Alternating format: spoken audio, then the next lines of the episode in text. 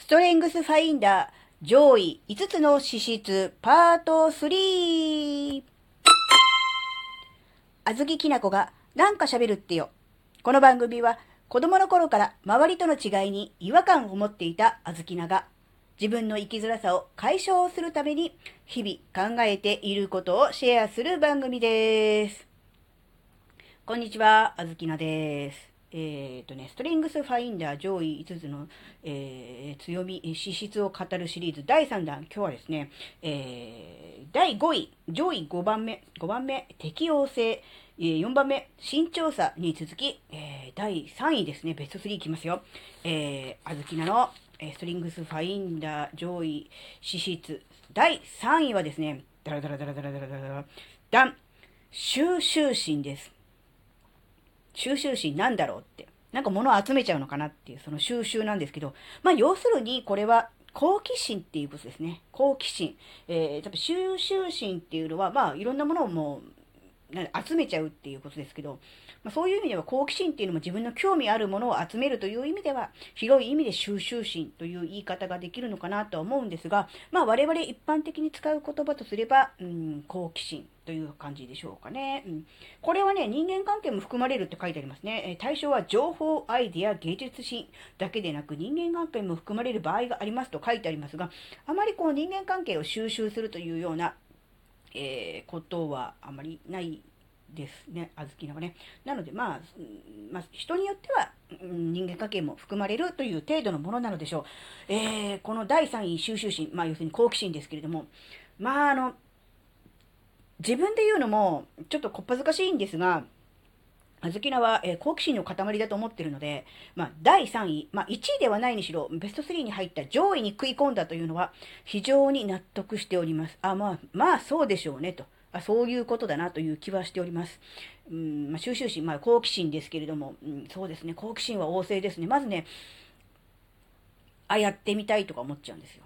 何も考えずに。それで大体ね、痛い目を見るっていうことが多いんですね。何も考えずに話が出て、ああ、それ面白そうやってみたいって言って、いろいろ始めるんだけど、長続きしない。で、飽きちゃって、で、他のことに興味が出て、で、やめちゃうっていうののパターン。なので、なんだろうな、興味が興味を持てる、いろんなことにトライできるのはすごくいいことだと思いますし、えー、変化の激しいこれからの時代、まあ今もそうですけど、に対してやっぱりね、あの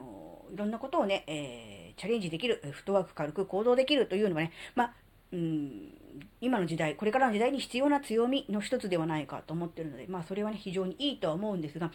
その反面、やっぱり始めてはいいけどすぐやめちゃうというね、すぐ飽きるというね、長続きしないというのは本当にこれあの、困っちゃうんですよね。なので、あの、なんだろうな、本当に自分がやりたいことであれば、長続きできているわけです。まあ、こうやって音声配信もね、えー、つい先日、ラジオトークの方では収録配信500回をね、えー、達成しましたし、スタンド FM でもね、えー、1年以上、え、こうやって、ま、毎日収録して、毎日配信しているっていうのをね、続けているわけですよ。なので、えー、自分がね、えー、やってみて楽しいとかね、やって、やりたいって思ったことは、え続けられるわけですが、うん、なんだろうね、その中から、うん、で、やりたいと思ったことを全てをやり続けているわけではないっていうのも、ちょっと、なんだろうな、問題かなっていう気はしますね。うん。いろいろ書いてありますよ。うん。あのね、できるだけ多くの情報を吸収したいのかもしれませんって書いてありますね。うん、そうだと思うんですよね。うん。うーん、なんだろうね。あとね、こんなことも書いてます。思うに任せて乱読に徹することがあります。決まった本に没頭することもあります。長いこと活字としてそこにあった考えに熱中するかもしれませんって書いてありますね。あの、そうですね。特にあの最近そうでもないんです。あの、あの、子供の頃は本当に読書家というと非常にあの、聞こえのいい、響きのいい言葉ですけれども、あの、まあね、友達が 少なかったので、もう本がお友達みたいなところもあったので、もう本ばっかり読んでましたね。あの、で、最近は本も読むんですけど、やっぱりあの電子で読むじゃないですか。そうするとやっぱり目が疲れるんですよ。なので、なんだろう、本は読みたいんだけど、目が疲れるからっていうんで、オーディブルに走ったっていうね、あの、耳から聞くっていう、うん、そっちだと目疲れないじゃないですか。何かしながらでもできるし。なので、もう、もっぱら最近はオーディブルなんですけど、やっぱりそういう意味でもね、うん、耳で聞くでも目で読むでも、やっぱりこう、本を読む、うん、活字を見るっていうことは、やっぱりね、好きですよね。うんあと特定の知識を得ること、特定の技術を習得することに熱心かもしれません。うーん、あずきなは過去の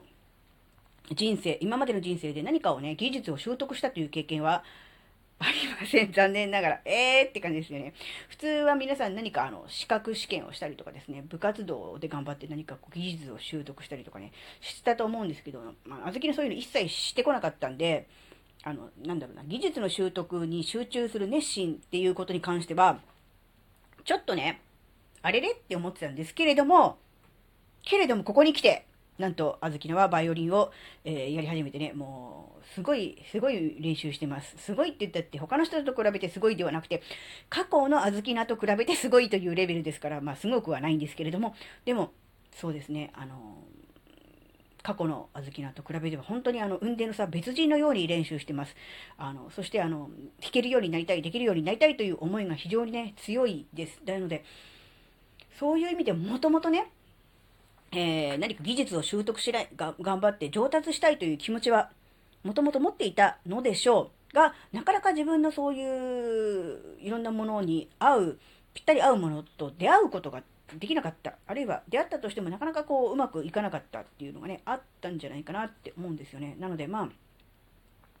そういう意味では、えー、まあ、こんな年になってからではありますが、えー、自分がね、ぴったりとハマるものに、えー、出会えたっていうことはね、えとってもね、幸せなことだなっていうふうには思ってますね。うん、あなたは、え考え方と同様に、語彙が洗練されている特定の人との会話を楽しむこともあるでしょうと書いてありますね。ああ、確かに、あのーなんだろう、ちょっと癖のある表現をする人っているじゃないですか。もちろん文章でもそうですし、実際のリアルな会話とかでも、ななんだろう、あえてそういう表現をしてきたなみたいな、なんだろう、癖のあるというか、うん、なんだろう、絶妙ね、微妙な言い回しをしてくる、うん、なんだろう、ちょっと笑えるんだけど、ゲラゲラ笑うほどのギャグではないんだけど、ちょっとピクチクッとこう、チクッとは違うか、ピリッとこう、スパイスみたいな感じでこう、話してくる人とか、なぜそのタイミングでこの単語を混ぜた、織り交ぜたんだ、みたいな、そういうとか、こう、なんだろう、直接的な表現をしないで、あえてこう、歪曲、歪曲は違うか、こう、遠回しに表現する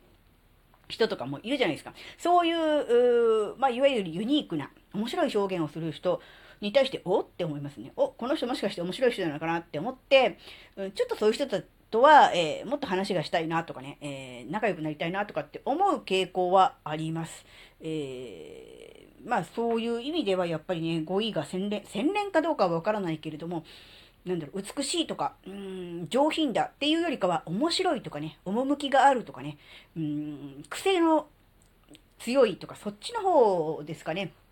ですけど、まあそういう意味では、えー、喋る言葉の単語のチョイス、ワードチョイスが微妙に絶妙な人はね、あのー、なんだろうね、大好物、大好物って食べちゃう、食べはしませんけど、大好きですね。なので多分そういうことですね。なので、まあね、収集心、つまり好奇心ですけど、やっぱそれに関しては、うん、やっぱり、うん、強めなんだろうなっていう気もしますね。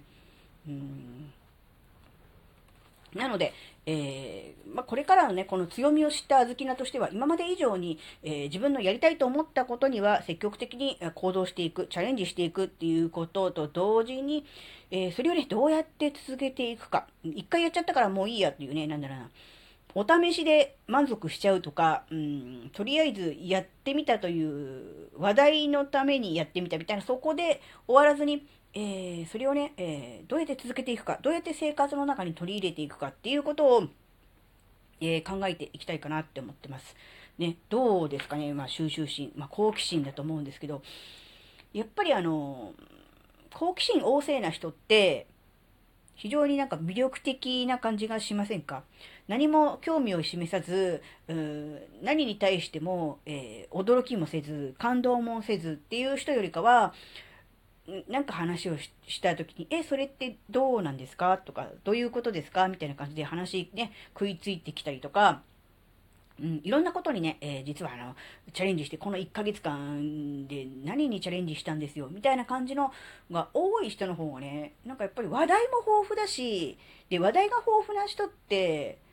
話面白いじゃないですか。多分身の回りで、多分、ああ、の人そうだなっていうの多分一人か二人頭の中に、えー、思い浮かべた人いると思うんですけど、やっぱそうだと思うんですよ。話面白い人って、やっぱあのー、なんだろう、いろんな活動をしてる人なんですよ。なので、なんだろうな。うん、なんか話題を作るために活動するっていうのはちょっと本末転倒的な感じがするんだけど、いろんなものに興味を持って、えまず、気になったことは調べてみるとか、調べるだけじゃなくてやってみるとか、そういうことを、なんていうのかな、続けていくうちにだんだん興味関心も広がってきて、好奇心もね、えー、持てるようになるのかなって思うんで、ぜひね、あのー、なんだろう、収集心、好奇心が、えー、あまりね、高くなかったっていう人は、ぜひね、そこら辺をね、えー、意識していただけるといいかなと思いますね。なので、このね、第3位収集心に関しては、本当にあの、納得ですね。これ1位でも良かったんじゃないかなって思うんですよ。ということで、気になるのが2位と1位ですね。なので、それはね、明日以降のね、えー、収録配信でお話ししたいと思いますので、楽しみにしていてください。はい。今回のお話があなたの生きづらさ解消のヒントになればとっても嬉しいです。ここまでお聴きくださりありがとうございました。それではまた次回お会いしましょう。バイバーイ。